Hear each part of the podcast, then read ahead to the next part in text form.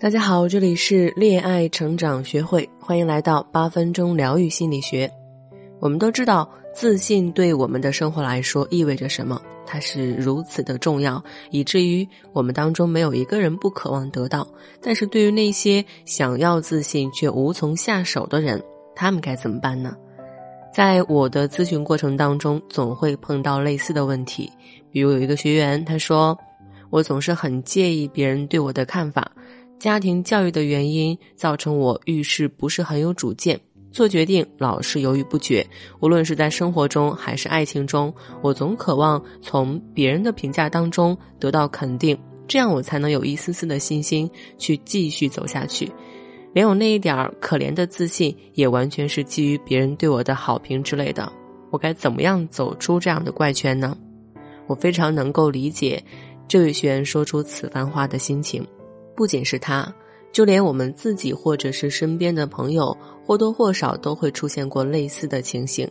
在工作或者爱情中遇到挫折后，我们会像抓着一颗救命稻草一样的问身边的人：“你觉得我能跨过去这道坎吗？我还会成功吗？你觉得他爱我吗？我们到底合适吗？”如果身边的人给予你，无限的鼓励和关爱，他们也许能重燃自信，恢复解决困难的决心。但如果他们得到的只是不带丝毫感情色彩的理性分析，未来就有极大的不确定性。没准儿他们会丧失仅有的自信，如一滩软泥，让能量一点点从身体缓缓流失。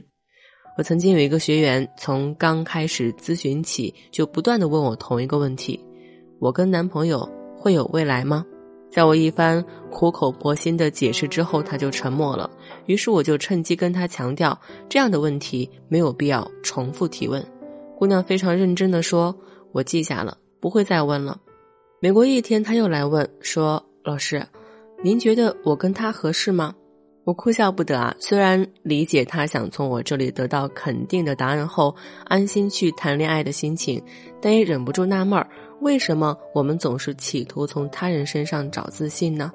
自信真的是别人给我们就会有的东西吗？大家可以看一看，你是否经常也陷入这样的怪圈，总是希望别人能给我们肯定的答案，然后去做一件事，但是往往我们得不到那个被肯定的答案，内心就空落落的。如果你也这样，可以添加我的助理咨询师的微信“恋爱成长零一五”。我们来根据你的状况找出问题的关键，并制定解决计划。那从心理学角度来解释自信，其实呢就是人们对待自己的一种态度，它与自尊紧密相关。而自尊呢，也确实是我们每一个人都有的。自尊就其内部层次可以分为三类，第一种是依赖型自尊，它的价值感取决于他人。能力感来源于跟他人的比较，整体呈现的状态是为寻找他人的肯定，害怕批评。换句话讲，就是别人的肯定才是我继续努力的动力，没有肯定，我的努力毫无意义。那第二种就是独立型自尊，价值感是由自己的标准来评估自己，能力感是跟自己做比较，整体呈现的状态就是寻找批评，想要进步，可以解读为我比之前进步了吗？学到新东西了吗？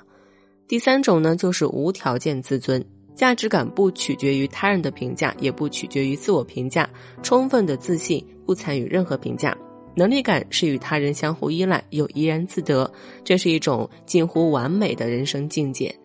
依赖性自尊是最初的阶段，独立性自尊属于第二阶段。我们可以比较客观的认识自己，而无条件自尊有点近乎圣人，也是自尊的最高层级。那如果真的要对号入座，我相信我们当中大部分的人都属于依赖型自尊，尤其是在逆境当中，这种状态表现的尤为明显。就像前面讲的那个学员那样，我如果告诉他你们未来肯定会在一起，难道他真的会相信吗？并不见得。但这话会让他上瘾，当他坚持不下去的时候，听到你们是有未来的，他就会觉得。有好的结局，我的付出才有意义；反之，我就没有必要浪费时间了。这样一分析啊，大家有没有觉得很可怕？看得到希望才去争取，看不到希望就舍弃。那尽管这个希望并非是绝对的，除了因为功利的社会让人们的心也如此浮躁之外，最根本的原因就是人们潜意识里表现出来的低自尊。你是不是也会经常希望从别人口中找到自信？那如何给自己自信呢？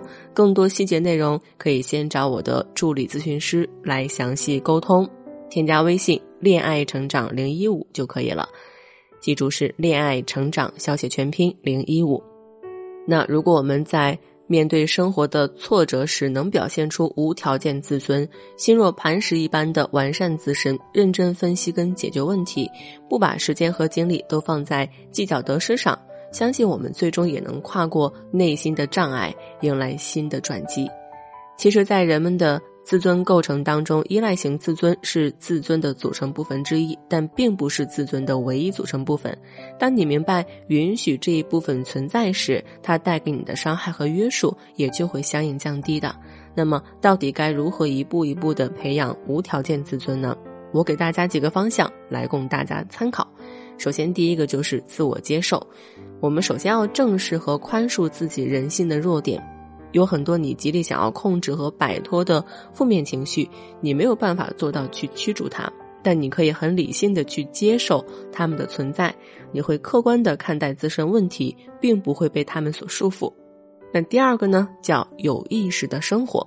有人说，极度的自信源自于极度的自律，自律对我们来说确实是一项很重要的能力，尤其是那些渴望成功的人。不幸的是，仍有很多人不屑的视自律为自虐。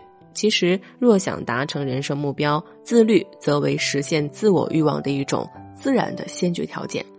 那第三个就是学会对自我负责。从出生开始到长大成人，我们的监护人也逐渐由父母转变成自身。我们需要对自己的存在负责，需要为实现自己的梦想负责，需要为自己选的价值观和人生观负责。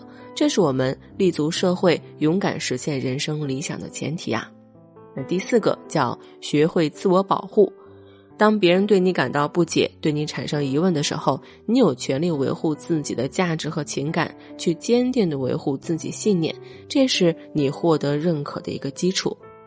无条件自尊的培养是不断完善的终身过程，每一次的提升都会对我们自身带来意想不到的益处。随着我们慢慢的成长。多了一些良好的自我评估，对自己的接纳也肯定会越来越多，内心呢就会变得更强大一些。无论是在恋爱当中还是生活中，很多东西都是说起来容易，做起来难。那不知道怎么做的，不想在感情当中、生活中，在唇枪舌战之后，每次都是你先败下阵来，不想总是很挫败，我都欢迎大家来添加我的助理咨询师的微信。恋爱成长零一五，记住是恋爱成长小写全拼加数字零一五来详细了解。我们总有能跨过内心障碍的解决办法，也总能迎来新的转机的。